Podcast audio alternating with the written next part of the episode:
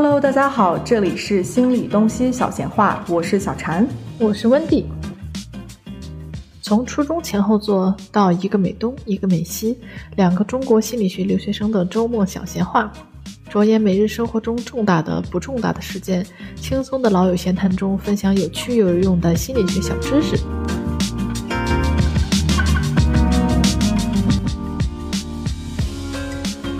我们这一期的主题呢，是想跟大家聊一聊这个中老年人被骗和新型骗局的问题，啊，然后以及我们如何看待这件事情。首先，让我们来介绍一下自己。嗯，小婵，你先来吧。好的，大家好，我是小婵，坐标在纽约，现在在纽约的一所高中当咨询师，之前有过超三百家小时以上的自杀热线接线员的经验，还有和研究生两年有过超九百家受指导的实习经验。客户主要群体是零至二十一岁的青少年以及家庭小组咨询。嗯，我是温迪，坐标俄勒冈，上学期刚刚本科毕业，本科阶段的选课和兴趣主要集中在咨询、认知心理学和神经科学。之前学过两年的幼儿教育，然后在这个期间有大约七百五十加个小时的实习经验，接触过从十四个月到十二三四岁左右的孩子，然后现在正在进行研究生阶段的学习。嗯，然后让我们今天来探讨这个主题的原因哈，是我们看到了一个新闻。对，温蒂发给我一个新闻，上面讲的就是说有一个阿姨她在刷抖音的时候迷上了这个男明星演员靳东。但是这并不是一个简单的追星活动。这个六十岁的阿姨呢，后来就想和老伴离婚，然后去找这个明星，然后背后的故事大家应该都已经猜到了，这是一场骗局。这个阿姨看到的这个明星的视频呢，其实都是经过后期的制作，是一个营销账号在发的，所以说它不是针对他一个人，它是针对非常多的一个广大的群众来发的视频。然后这个视频里，我觉得最搞笑的就是说。明星的脸的嘴和他说的话是对不上的，因为就是对，就非常劣质，对，五毛钱的特效做的那个视频 真的是太烂了。然后这阿姨就真的信了。后来呢，幸好是他的儿子有发现说他妈妈竟然要去另外一个城市去找这个明星，然后及时制止了。就是陪着他去了，最后那个骗子就看到他们家里人都在，所以最后就没有让他就没有出现，没有骗到钱。对，所以并不是说解决了这个问题，只是说在当时的情况下，确保他没有去。是，嗯，而且后来就是记者就是后期去采访的时候，感觉这个阿姨仍然还是非常神奇，沉浸在她的这个幻想世界当中，就是觉得我还是相信。这个 “quote unquote” 靳东是爱着我的，而且我们线下也有，不是线下吧，就是对有互动的，就是在后台有发信息、有聊天，然后他就是怎么说，就感觉对我是有回应的。然后我去长春没有见到他，不是因为他骗我，而是因为其他一些原因。然后他还甚至想通过这个记者，让记者在电视台帮他找，帮他找，对，帮他找靳东，然后以以便他们俩可以联系在一起。而且他还做出一些其他的就是看起来已经非常激烈以及极端的举动，比如说他和他老伴儿已经彻底分分床睡了，然后而且几乎就不能跟他说话，一跟他说话，一跟他聊起这个事情，他就会特别的激动，就视频里他会。对，瞬间就很怒，然后掀起桌子上的东西就朝他老伴儿砸了过去。这样的，虽然没有什么真的重的东西吧，但是整个行为举止就会特别的极端激烈。有其他一些行为，比如说他就是深深深的认为这个靳东就是那个演员靳东，然后由于他们俩的这个关系，呃，有可能会影响到靳东的演艺事业。于是，那个阿姨为了不让大家认出。他是靳东的爱侣，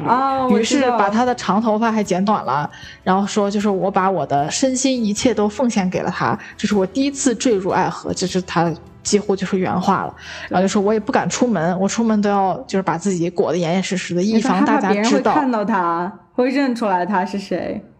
对对对，就会影响到他这个心目中的爱侣靳东的演艺事业。嗯，大概是这样的一个情况。他是在自己的现实生活中做出了改变的，为了在抖音上看到的这个人，是，而且就是已经发出这个言论，就说我就这个家庭，我的现在的伴侣，我现在的孩子我都不要了，我就是要和他在一起，是，大概是这样的。嗯，当然第一个，大家可能就是。会想说啊，这不就是一个骗人的吗？就是骗局嘛。就是我和温迪今天想跟大家聊一聊，说它不仅是一个这么简单的事情，它背后其实有非常多的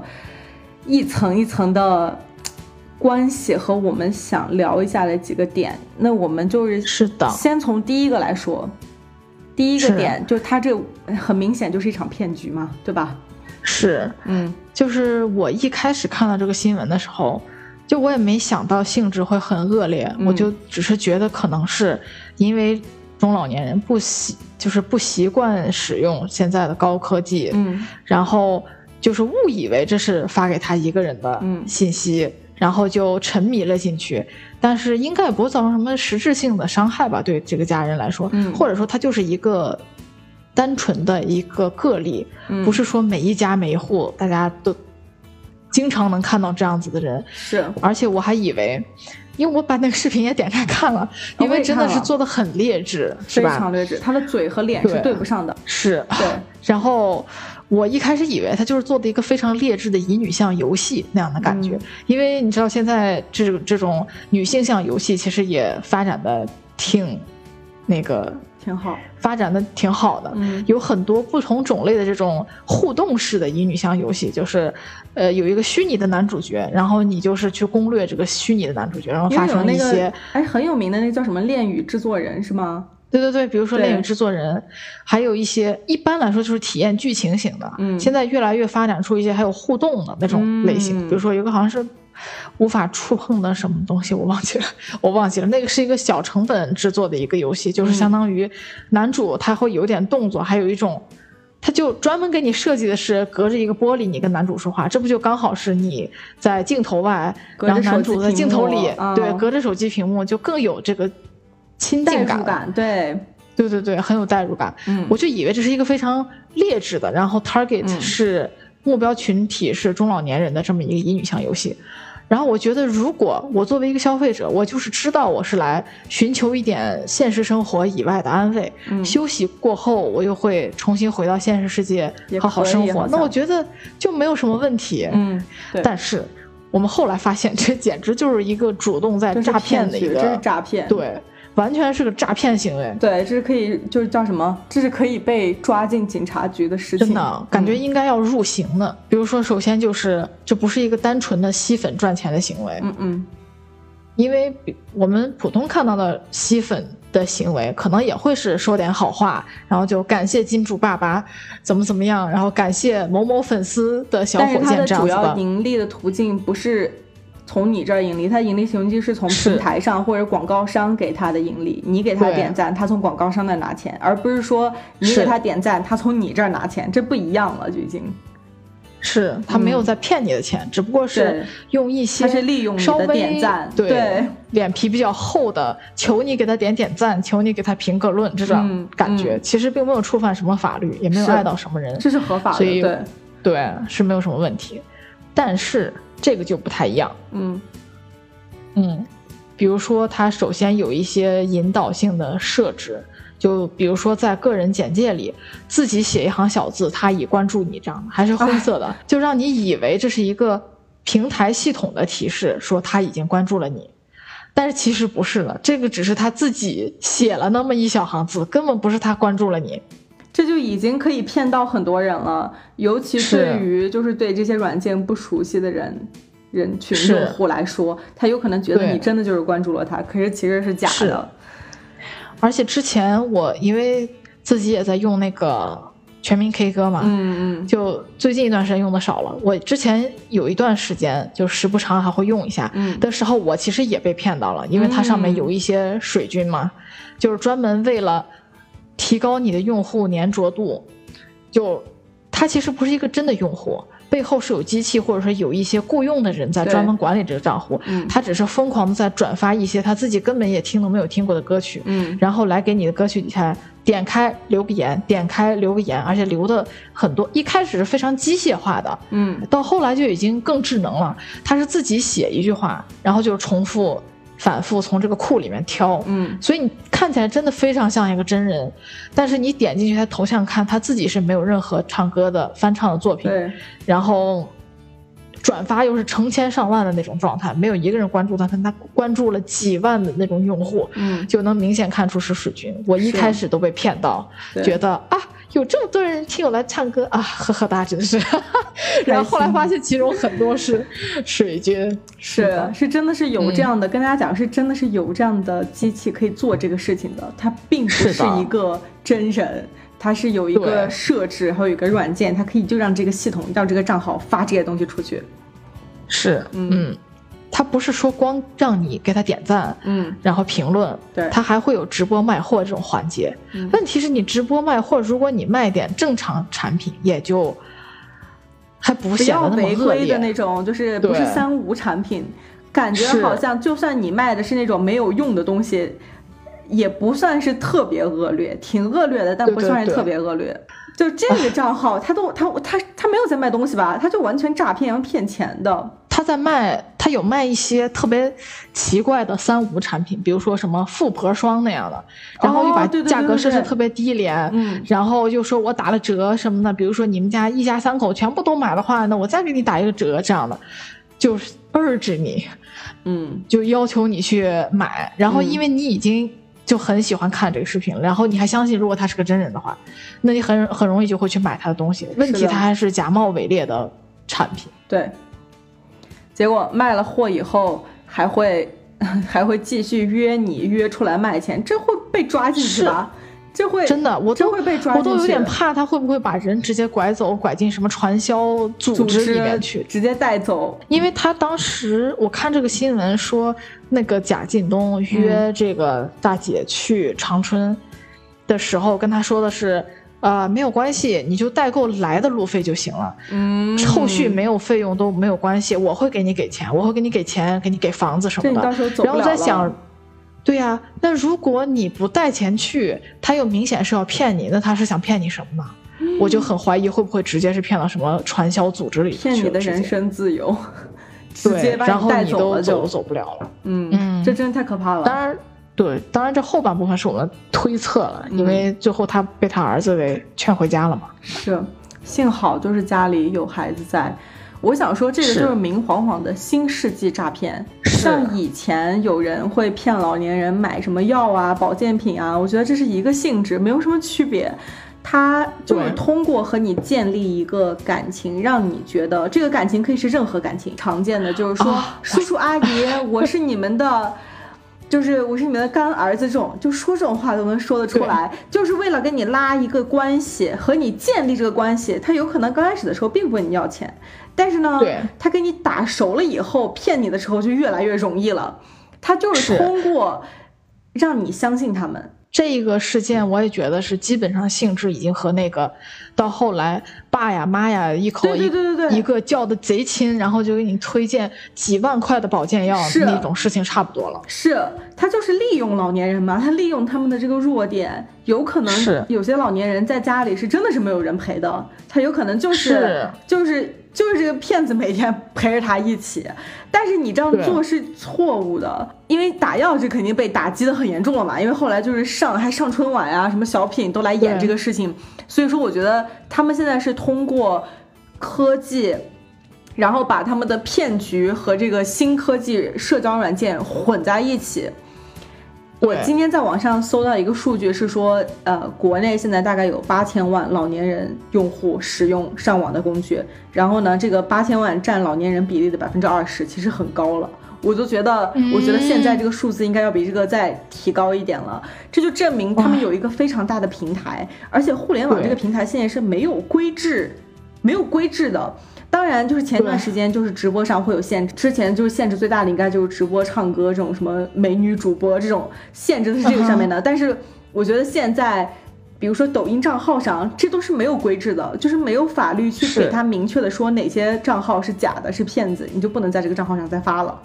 或者说你怎么去违规，我觉得这个是你怎么去规范账号，这个社群现在是没有的，所以他们就钻这个空子来是。target，就是专门就把他们的目标放在了这个老年人身上，是，来骗取他们的金钱，而且还像温迪刚刚说的，有可能还会骗取他们的人身自由，就直接被带进传销组织什么的。嗯，嗯。这个是我们第一个对想谈的一个点。嗯第二个点，我们想聊一聊就是老年人和科技之间的关系。是，嗯，然后要给大家推荐一个算是纪录片吧，是纪录片叫《Social Dilemma》。嗯，它特别清楚的讲了这个推送算法是有多么的可怕。就比如说你点了一个视频的赞，就是我看的这个新闻里面也说了，这个可能这个阿姨一开始点的时候就是点了一个，她觉得这个、哎这个不错，然后后面它的主页就会充斥着所有类似的视频，嗯因为你给了这个视频互动，你给了这个视频一个赞，嗯很可能立刻你的推荐页面就已经容不下其他任何内容了，全部都是这样的内容。嗯对，然后因为你已经赞过、互动过这个视频了，所以很有可能你是真的确实也挺喜欢这种视频的。嗯，那你也很有可能就真的会去看这些推荐上来的后来的这些视频，是的。以至于越看越多，对越看越推荐，越推荐越看，然后你就看不到来这个，对。你就看不到其他内就是你容了。对，是的，就最后你所有的信息来源都是你喜欢的、你认同的东西。当然了，有些人可能会问，这样难道不好吗？就你就只看你喜欢的，不不对吗？但是这样的一个问题是，你就看不到事情的全貌，你看不到世界的全貌了。没错你只能看到跟你观点一样的人的说法，嗯甚至意识不到还有很多人和你想法是不一样的。嗯，你可能就会渐渐的以为世界就是你眼中的这个样子，嗯你是完全正确的。嗯而且你周围所有的人也都是同意的，以至于你也会特别抗拒去拒绝听一些不一样的想法、不一样的观点。是，但是其实全世界的想法都跟你一样，才是一个不不是常态的情况，肯定是有人跟你想法不一样的。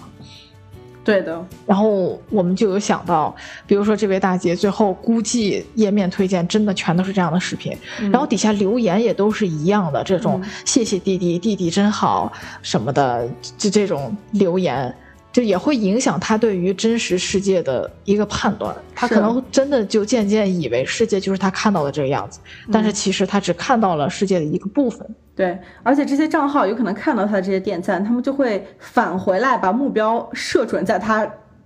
这个人身上。对我现在就是要 target 你，我的 target audience 就是你，还有和你相似的人。然后，因为这全都是数据，大家想一想，这都是数据，这背后有可能是真的有人真人在操作，可是他看你的时候不是把你当成一个真人看的。就是《social dilemma》这个呃纪录片，我刚刚去搜了一下，它的中文名叫《监视资本主义》，在豆瓣上嗯就是评分还挺高的，大家去可以去看一下。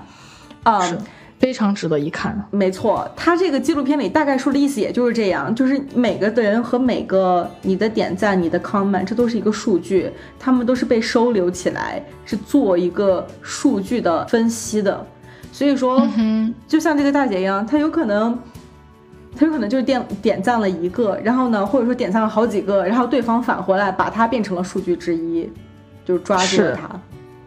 对，嗯而且怎么说呢？我觉得这种骗术，嗯就是通过网络和通过科技来进行这个骗术，使得去行骗的人可能道德负担更小，对，因为你都看不见屏幕对面是一个什么样的人，是的，你看到他，你可能还会生出一点内疚和可怜之心吧，觉得哎，真的不容易，嗯，搞不好也能回头是岸。是，但是如果你连对面是个什么人都看不到的话，它只是一个数字，只是一个数据，只是一个嗯为你生钱的工具而已。是的，那就行骗的成本又进一步降低了。没错。然后你还可以 target 全国的，对而不只是说我只在我这个小县城或者在我这个市里面找我的目标对象。是的，你如果在真实生活中骗人，你起码你的精力和时间到不了那个高度，但是你在互联网上，你这就是无边无际了，是，我觉得非常恶还可以劣。主动，对，对可以主动吸引来他想要骗的那一波人。没错，这个就是你刚说这个，我觉得特别好，就是因为他看不到对方人，所以他这个代价感就变小了。这个就和你知道我想到什么吗？这就像人为什么花现金的时候和刷卡是不一样的概念，因为你刷卡看不到钱。所以会刷的很快，但如果让你拿现金，同样的数字让你拿出来的时候，这感觉马上就不一样，觉得啊，我花这么多钱，但你刷卡的时候是看不到的，就刷过了就过了，然后你就走了。对，这可能就是互互联网带来的一个弊端吧。它当然有好处，有可能比如说你喜欢唱歌视频，然后你就看很多唱歌视频，然后给你推荐很多唱歌，你可能会发现之前你发现不了的。但是它的弊端就是像我们刚刚说这个。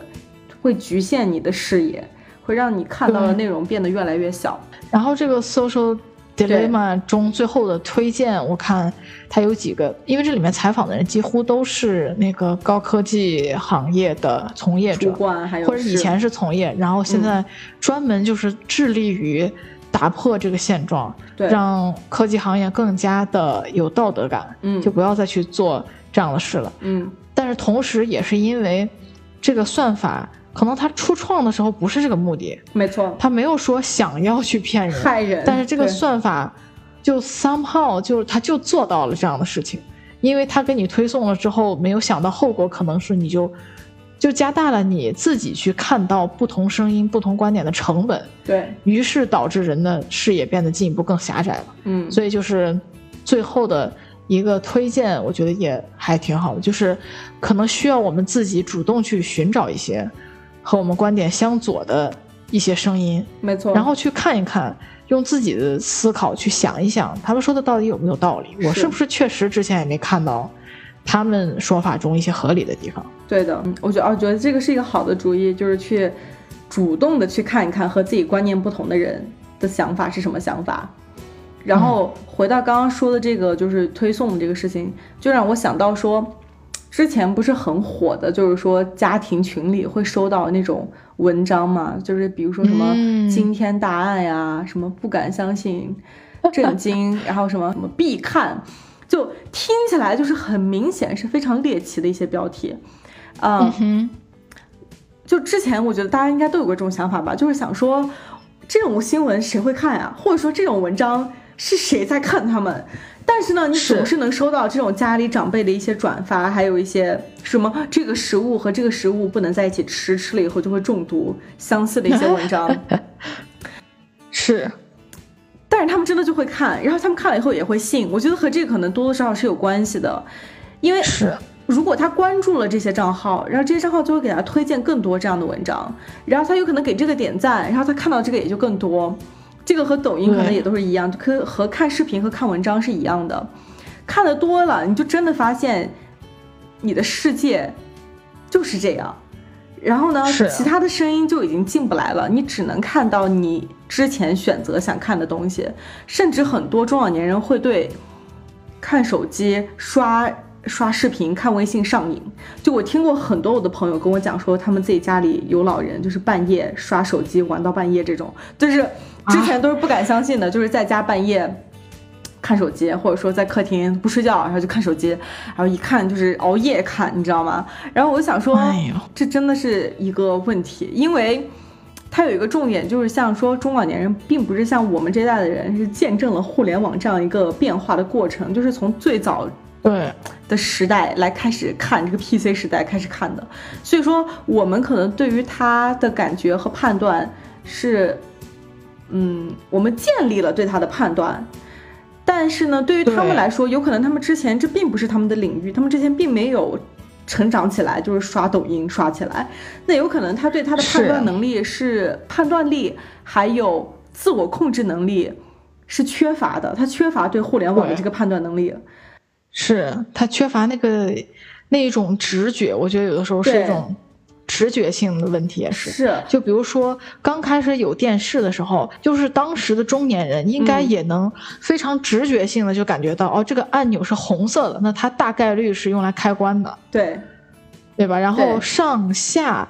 左右就总有一个是调音量或者调台的，但是你会发现，就爷爷奶奶、老姥爷辈儿的人是没有这个直觉的，他不觉得那个红色的按钮和其他的按钮有任何的区别，因为他对这个是不敏感的。我觉得他就是那个敏感性没有建立起来，因为他从小成长的环境里面就没有这个东西嘛。是对于他来说是一个完全是一个新的东西，那可能对于我们来说，我们已经对他有一个基础的认识了。就比如说刚刚你说那个人，他在自己的账号下面写了“该账户已关注你”，像这样的话，首先我觉得大家。肯定会有一个直觉，就算你没有直觉，如果你看的够多，你看到那一行字，你就知道那一行字写的那个样板的内容，它并不是系统本来的内容，是他自己写的，就是那个字的字体，你应该都能看出来。但像这些东西，可能是他们确实没有那个敏感的那个开关，就觉得说啊，这一看就是假的。就是这个敏感性也会导致，比如像像大姐这样的人，她不明白这个软件背后是怎么运作的，是她不明白这个视频是给所有人看的，不是只有你自己一个人能看到。是的，如果从这根本上他就已经知道这个视频不是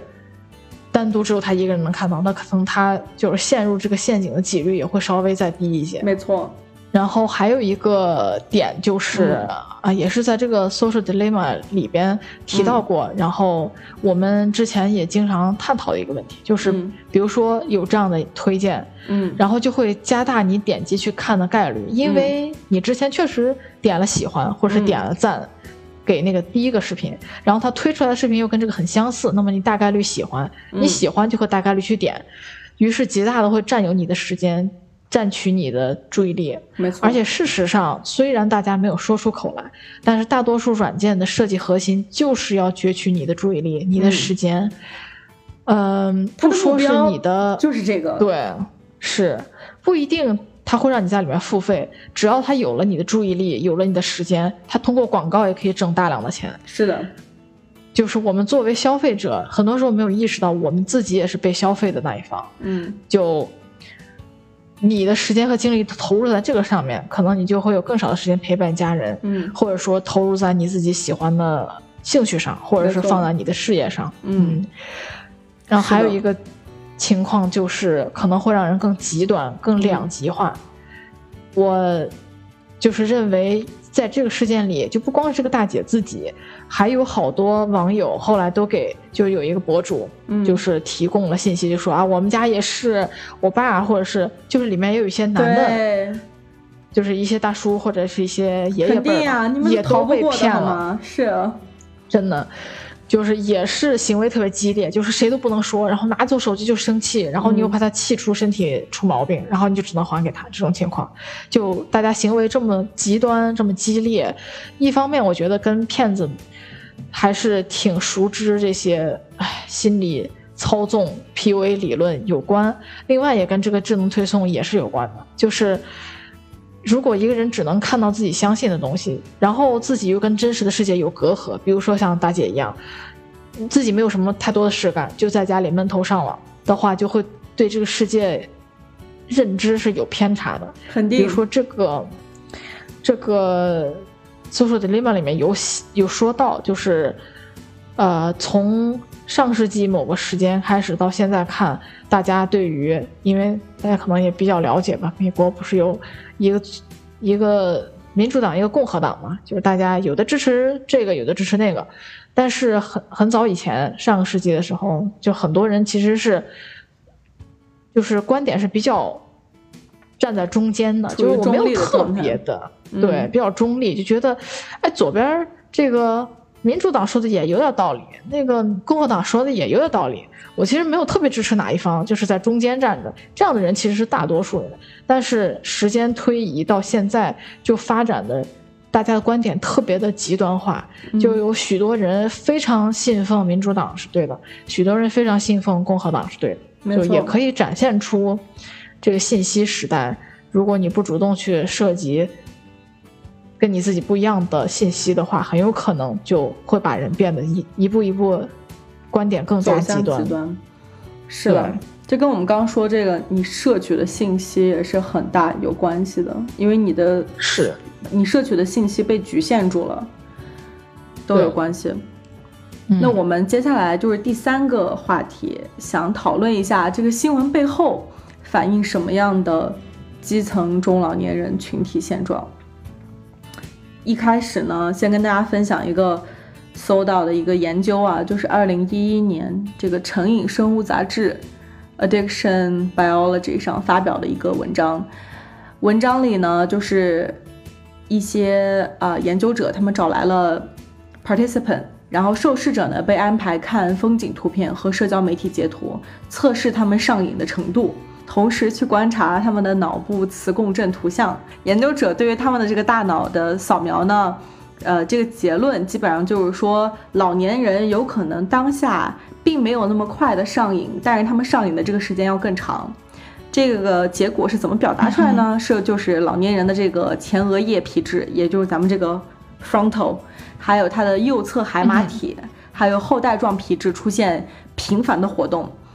虽然年轻人这个脑部的活动是很强烈的，但是年轻人很快他这个活动就会停下来。但是对于老年人呢，他这个活动可能活动很久，但是他恢复的很慢，他没有办法很快的停下来。这个代表什么呢？也就代表说，他们会更容易上瘾，或者说上瘾的这个反应和影响对于他们来说其实是更大的。嗯，因为咱们的这个前额叶皮质通过杏仁体和复合核来掌控感知和爱的感受，所以说我们对于嗯爱的感受还有掌控感是在大脑的这些区域来发生震动产生的。嗯，它其实也包含了这个独立思考能力，还有包括为未来的预谋呀。然后当它受到影响的时候，我们可能就可以没有办法像平时一样对于它做出一样的判断。啊，这个研究其实给大家总结一下，也就是说，可能中老年人对于对比年轻人来说，不管是因为真的是年龄区别，还是说经验对于。technology 经验上的区别，对于他们来说，他们有可能没有像年轻人那样那么快的去做一个呃判断，或者说没有可能有那么快的一个能力去回归到现实生活中里，然后不去上瘾，或者说不去混淆那个对爱的感知。这也算是有切实的科学依据了，是的，就是知道老年人和年轻人这个大脑的反应是不一样的。嗯。对，对于社交媒体来说，嗯，是，嗯嗯，然后还有一点是我们很想提一下的，就是这个这个事件看似挺搞笑的，但是这个背后能让人感受到一些难过和心酸。对，就是因为它整个事件还是挺完整的，就有记者深度采访了这个大姐的经历嘛，嗯，就从当事人大姐还有很多。就骗子明星底下有大量的留言，都是那种“哥哥你是天上的星，弟弟你是天上的星，姐姐我是地上的尘”这样的这样的留言，就是就能看出中老年妇女的困境吧。尤其是基层女性，有很多人都留言说：“我只是一个农村里的妇女，然后总每天都是就是脏脏兮兮的，每天都是干体力活的啊，就觉得我配不上这样的爱情。”你能说这样的话，我的心已经很暖了，我这辈子就值了，就真的是有这样的留言，就看的人非常心酸。嗯，好心酸，真的很心酸。是，就可能也正说明了，现在大多数基层女性仍多仍旧是生活在。就是工作情况也是机械劳动，嗯，然后与伴侣的生活也是没有最基本的关爱，然后在家内没有足够的话语权，说话没有分量，很多的人生抉择没有办法自己做，或者甚至不知道自己有能力且也应该自己做决定的这样一种境况，就是感觉到他们精神上是非常渴望对自己这个个体的关心、关注和爱的，但是生活中又十分缺乏这些需要的。精神安安慰，就比如说新闻里这个大姐，嗯，呃，有提到过她小儿子，呃，刚生下来就过继给了舅舅，然后就从母姓，但长大了成家了，生了孙子之后，又被大姐的丈夫要求要随父姓，但是大姐就非常不满意，不愿意，然后后来大姐又要想买房改善孙子辈的生活，但是丈夫又不同意，然后就起了冲突等等吧，这个只是。就是他们婚姻生活中的一个点，一开始发现大姐心情不好的时候，就是她丈夫还主动承担了家务，然后为了让她多休息一下，但是反倒是让她没有事干，然后刷去刷手机了。是的，嗯，怎么说呢？整体来说，还是现实生活中太孤独了，过于对，过于孤独，然后还有这种卑微的情感，就是低自尊，然后缺乏情感慰藉，所以才会陷得如此的深。就想象一下，如果生活中至少有一个方面还是蛮比较满意的，比如说物质生活总总体来说比较丰富，不太愁吃愁穿，或者说夫妻恩爱和谐，就应该也不至于短时间内迅速就被洗脑了。是的，你最起码感受到这个爱。情绪了之后，对你应该和周围你能信得过的人去沟通等等吧。但是感觉他没有这个过程，迅速就沦陷了。对，就而且我们感受到特别难受的一点就是，骗子正是看透了这些中老年妇女的弱点，然后故意去利用他们。就这种看明了人的弱点，还故意利用他人弱点来牟利的做法，确实是让人感到非常的过分。我觉得这一切都是有原因的，就是像我觉得温迪说这个特别好。确实是因为有这样的背景和故事，还有他自己的经历，所以才能明白为什么他会被骗吗？嗯，我在想的就是说，我们要看他在这个事情里他的需求是什么，就是嗯，他从和这样一个他自己也没有见到的人谈恋爱以后，给他带来的呃扩端扩好处是什么？他有可能得到的一些东西是他在生活里没有办法得到的，比如说对方会按时给他发消息，问候他，表达自己对他的爱意，然后我看到你了，你真的很好，然后你你就值得好的爱情。像这些东西为什么会感到心寒？就是因为他本应该在生活里就可以得到这些东西的，那就是因为他没有，所以他才可以这么快的在。网上和一个他自己也没有见到的人，就瞬间谈恋爱了，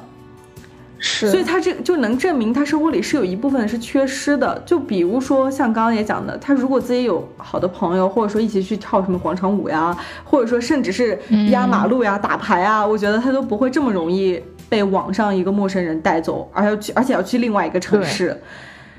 甚至我觉得，甚至。他如果真的是婚姻不和谐，他在自己的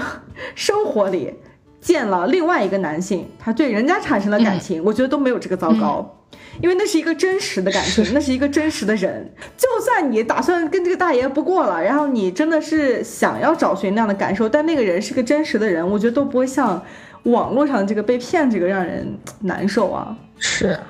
我一开始看新闻的时候，其实第一个反应也是想说，这个就是 delusion 嘛，就是咱们中文说就是妄想症。对，这个病症其实也并不少见，就是只不过是说你的这个轻重程度不同而已。然后很多人有 delusion 的人，其实并不影响他正常生活，他还是可以正常生活，他只不过是有一个信念。在他的世界里，他对一件事情有一个这个信念。那如果这个信念是不影响他正常生活的，其实别人也不会觉得有什么不同或者不妥。我之前就是见过有一个病人，就是他的这个 delusion，就是他觉得他自己是呃总统，然后他觉得他自己是一个间谍，然后觉得他自己是有特殊任务在身。然后呢，呃，只不过是别人不知道而已。但是你要问他特殊任务是什么呢？他也不能 告诉你。就是他确实是有 delusion，他可以自己成一个 disorder，他也可以变成另外一个病症里的一个症状。嗯，会引起妄想症的原因之一呢，就除了基因以外，就是创伤或者是压力。他肯定是有一个压力源，他有一个 source 在。还有呢，就是如果你有。吸食毒品或者酒精，其实也会影响你会有妄想症的这个病症。然后他们有一个共同的特征，就是这些人是孤立的。就是刚刚温迪也说了，就是能看出来他生活里是很孤独的嘛。嗯，如果他们有一个自己的，比如说 community，有一个自己的好伙伴，然后有一个这样的好的一个环境，社区环境大一点，社区环境小一点，自己的朋友。他都不会这么容易的产生妄想症，呃，因为咱们不认识这个阿姨嘛，所以说我觉得我们不能给她一个诊断说啊，你就是妄想症，但是可以形容她的这个想法是一个 delusion，就是不能形容她是一个，不能诊断她是一个病症，但是可以形容她的这个信念，她和靳东谈恋爱的这个信念是一个 delusion。这个其实是一个非常非常常见的一种类型的妄想症，就叫 erotomanic，啊，这个词儿它的意思很简单的来说就是说，呃，他们相信有一个很有名的名人和他们在谈恋爱，然后这个是一个非常非常非常常见的一个妄想症之一，啊、嗯，但是也不能否认这个营销号是一个非常大的一个导火索，它起了一个很重要的作用在这个事情里，因为他们他是有故意引导你对。跟他陷入爱河的，不能否认这个营销号它起了一个很重大的一个作用在这个事情里。是，我希望我们会有接下来会有相关的法律来制裁这些在网上骗人家钱的人，还有骗感情的人，是。都算 OK，对。又骗钱还骗感情，真就是不敢相信。搞他，搞他，是合法的那个，通过合法的办法，对对途径的办法，嗯。嗯然后我们这个这个主题是要是想探讨一下，就是现在的中老年群体现状是什么样的嘛？嗯就另一方面，我能想到的也是社会发展速度太快了。嗯，就一方面是刚才小婵也提到的，就是社会对于技术的监管还没跟上，就技术发展的非常非常快，然后监管都还没想到这里有可能出这个问题，然后它已经嗯出了。嗯所以你可能各方面的监管或者是法律条文都还没有完善起来，但是就，出现了，那我们现在就得把它完善起来。嗯另一方面也是非常明显的落下了老年人，就比如说，就是疫情期间，后来国内我记得是在实行那个健康码吧，没错你去哪儿都都得有那个健康码，嗯对，然后。但是很多老年人，一个是要么不会用这个智能手机，就根本不知道智健康码在哪里，嗯，要么是根本就没有智能手机，就到现在这个年代为止，也还是有很多老年人是没有智能手机的，他根本也不知道这个东西从哪来的。之前也有新闻就说，老年人因为没有健康码，所以上不了公交车，嗯然后就步行多长时间去到他去那个地方，就特别难，也不应该出现的事情。就就不应该出现的事情，而且你不觉得这个事情特别像之前买火车票的事情吗？就是大家都在啊网上抢票，然后呢，那些不会上网或者说不会用这些软件的人，比如说农民工呀，或者说过年需要回家的人，他们就是去排队买票，然后去排队买票的时候就已经买不到了，因为已经被抢光了，很不合理，让人很心痛，因为这并不是他们的错，就是他们并没有做任何错的事情，他们的选择就被别人给拿走了。我觉得这样是不 OK 的。在这样的问题出现的时候，我们就是真的需要去看一下，说我们可以做什么去改善这个事情发生，去防护这样的事情在未来有没有可能会发生。就是没有考虑到不属于主流群体的需求，嗯这个事情其实在整个社会里面经常会出现，嗯。因为他总是去关注最主流的这个群群体的需求，但是每一个人都有可能在生命中的某一个时刻突然间变成了那个边缘群体，是的，也应该去关注，就是不属不属于主流群体的这一波边缘群体，没错，因为他们也曾为这个社会做出了贡献，他们也曾为这个社会进步出了一份力，然后不应该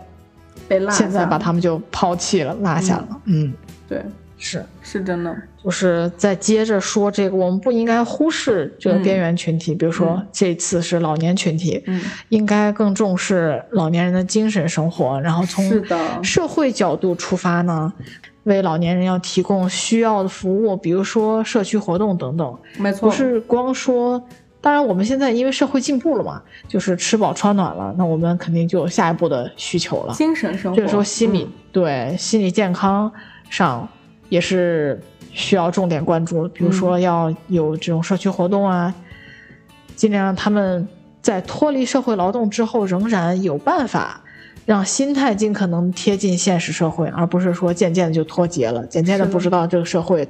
到底是怎么回事了。没错，因为尤其上一辈人或者上上一辈人所在那个年代，可能确实是很艰苦，你只能顾及到生存问题，并并顾及不到其他的精神世界的问题。嗯，所以当时他们可能也想不到，说我退休以后要干嘛，嗯只能把眼前的事情搞好。嗯，但是就是从我们就是未来的老年人去思考，而且包括现在的老年人，其实也可以呃不断的探索，养成不断学习的习惯和爱好。因为目前看来这是最好的保持与社会链接的办法，就是在条件允许的情况下，从自身兴趣出发，多多学习一些新的事物。嗯，比如说，你可能年轻的时候就想学画画，那现在也完全可以开始画画啊。没错，或者你也可以去老人大学，现在我知道这个也很火，就是去修一些自己喜欢的课程。然后去做一些，或者去探索，你可能不知道自己喜欢啥，你就多去尝试一些，然后去发现一下自己喜欢做什么事情。是，就是不喜欢也没关系嘛，再去试试下一个，对，都都很正常。然后通过这样的活动和爱好，你也可以认识更多的人，更多和你同龄啊，或者说兴趣爱好相同的人。这样的话，其实你就增加了自己与外界的联系，还有人与人之间的联系。对，就更更可能减少这个脱离现实环境的可能性出现。没错，嗯嗯，还有一个就是增加建立和家人、社区里其他老人的联系，也是个好办法。嗯嗯，然后从年轻人角度，这个我们就可以多讲一点了，因为我们是，我们算是现在的年轻人嘛。对，年轻人就是很多时候也不是自己不去、不想去关心长辈，而是确实分身乏术。尤其可能是带领长辈了解社会新的社会现状，或者说新的科技的时候，会觉得自己在重复一个已经学过的东西，会有这种烦躁啊、焦虑等等情绪。而且可能在引导的过程中，他们对这个知识的学习，不是说我已经有了一个大概的感觉，说这个东西大概是这样运行的，然后你大概告诉他一下，你就点这儿点这儿，然后他就哦，他就明白了。你可能要很认真的重新教好几遍，有可能，可能一遍都不够。嗯，是你可能得从特别基础的部分开始讲，然后导致一些烦躁、焦虑等等情绪。但是这个情绪本身，我觉得也跟现在社会的一个大问题有关系，就是人们太关注每一件事情的效率了。资本主义的分工虽然说提升了工作的效率吧，但是导致了一种去人化的问题。就是每个人都变成了流一条流水线上只精通自己那一点点工作的螺丝钉，很多时候不明白自己到底在做什么，到底有什么意义，也不知道自己做的这份工作在整个这个产品之中，到底有什么样的 contribution，就是有什么样的意义，我到底做了个什么，就使人们自我意义感啊、使命感、实现感都降低了，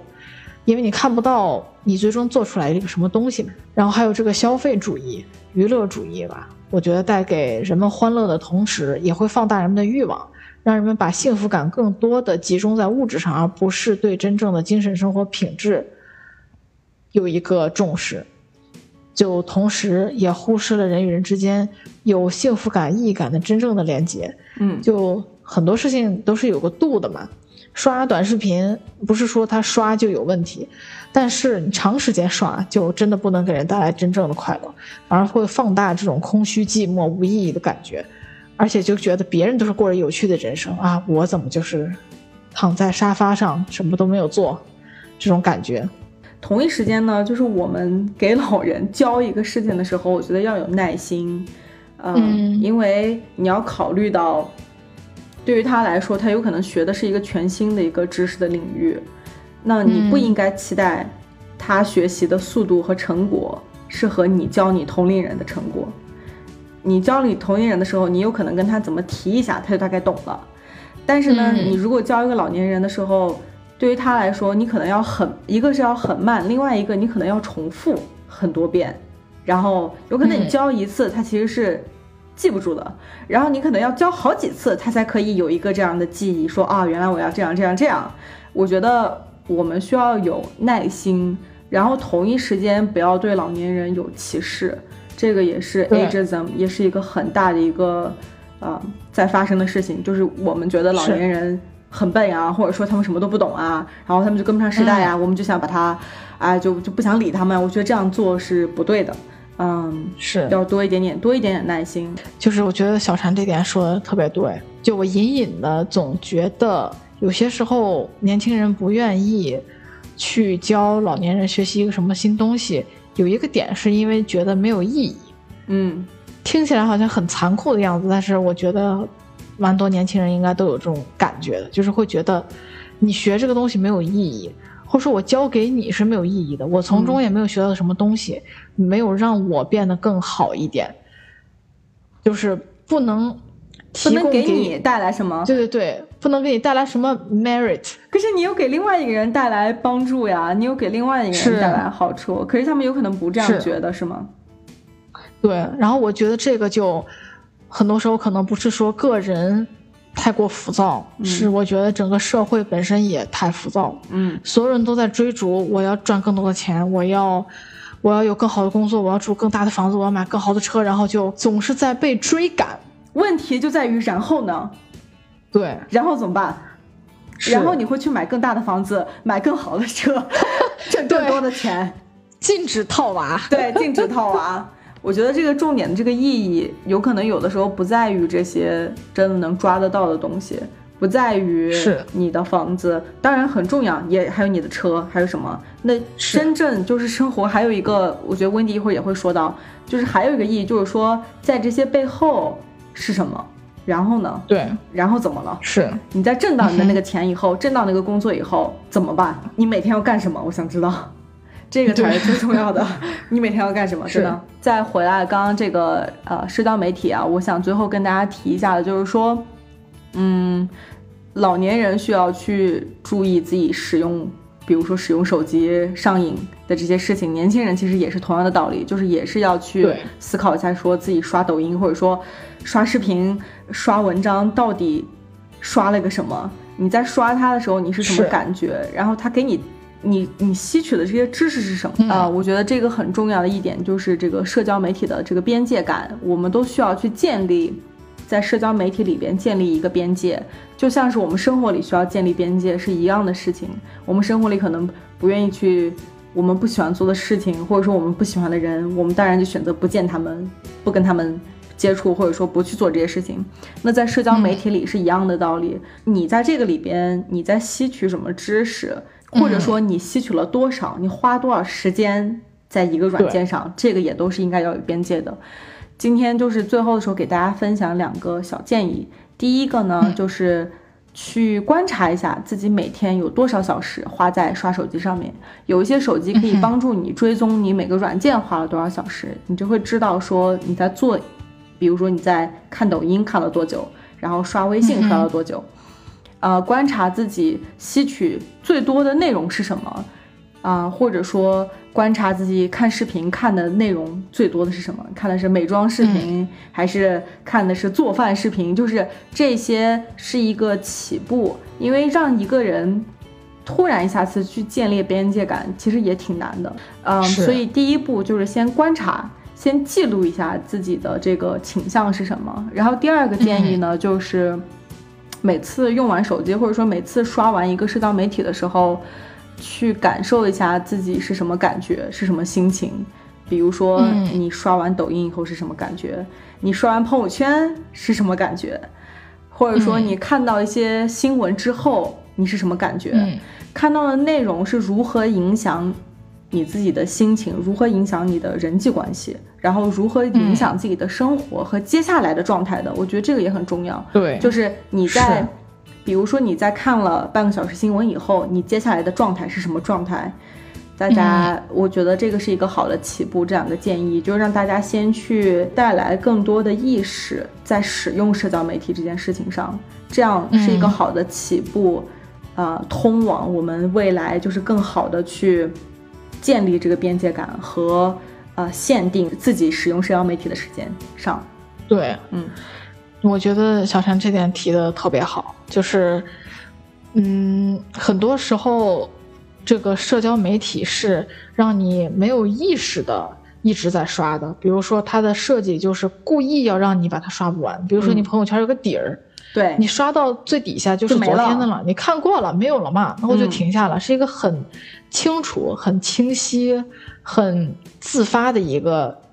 边界。对，但是比如说像抖音或者说像微博也是的，你没有一个刷完的时刻，真的是刷不完的。你无限的往下拉，无限的都有；无限的往下拉，无限都有。就是它它自己是没有一个天然的分界线，说你什么时候就没了就停了，而是你必须主动去创造那个分界线。是的，然后这就是加大了你停止的成本。是的，人都是有惯性的嘛。对，你看着看着就习惯了这样的动作，大脑也习惯了这样的刺激，然后你就会真的容易停不下来。是的，有可能你就是一个做。比如说做视频的 UP 主，嗯，那你可能每天真的需要看大量的这样的视频，你花五六个小时在看视频上，我觉得都很 OK，因为你需要这样的，它是你的工作之一了，变成对对，它是你需要的东西。这个东西对你没有任何帮助的话，我就要反思一下，我是不是得主动去控制它这个时间？是，主动权绝对是在你手上的，因为那个软件是刷不完的，你想看，你想看多久都可以看。已经不能把软件本身看成是中立没有倾向的，它是有倾向，它有倾向，它是刻意要让你，对对对，都是在抢占你的注意力，没错，嗯，那如果不刷手机，我们干什么呢？真的是，嗯，我之前也在想这个问题，没有手机的时候，人一天都在干什么呀？然后没有电视的时候，人一天都在干什么呀？就好像已经想不起来之前的人是怎么生活的，是。就是真的是专注做一件事情吧，他有可能会把这件事情做得非常精对对，然后就要回到 那什么是觉得真的有意义的，嗯，可以做的事情呢？嗯，就我个人觉得是真正可以给人带来长久的有意义感的快乐的是什么？就是广义上的成长和学习，就不光是说我去学一门。技术，或者是去学门语言什么这样的事情，不断拓展自己的边界，不断认识这个世界，不断认识自己，不断的花时间、花真正精力，保持跟你喜欢的人的深刻的连接，没错，是真正的广义上的成长和学习。就要，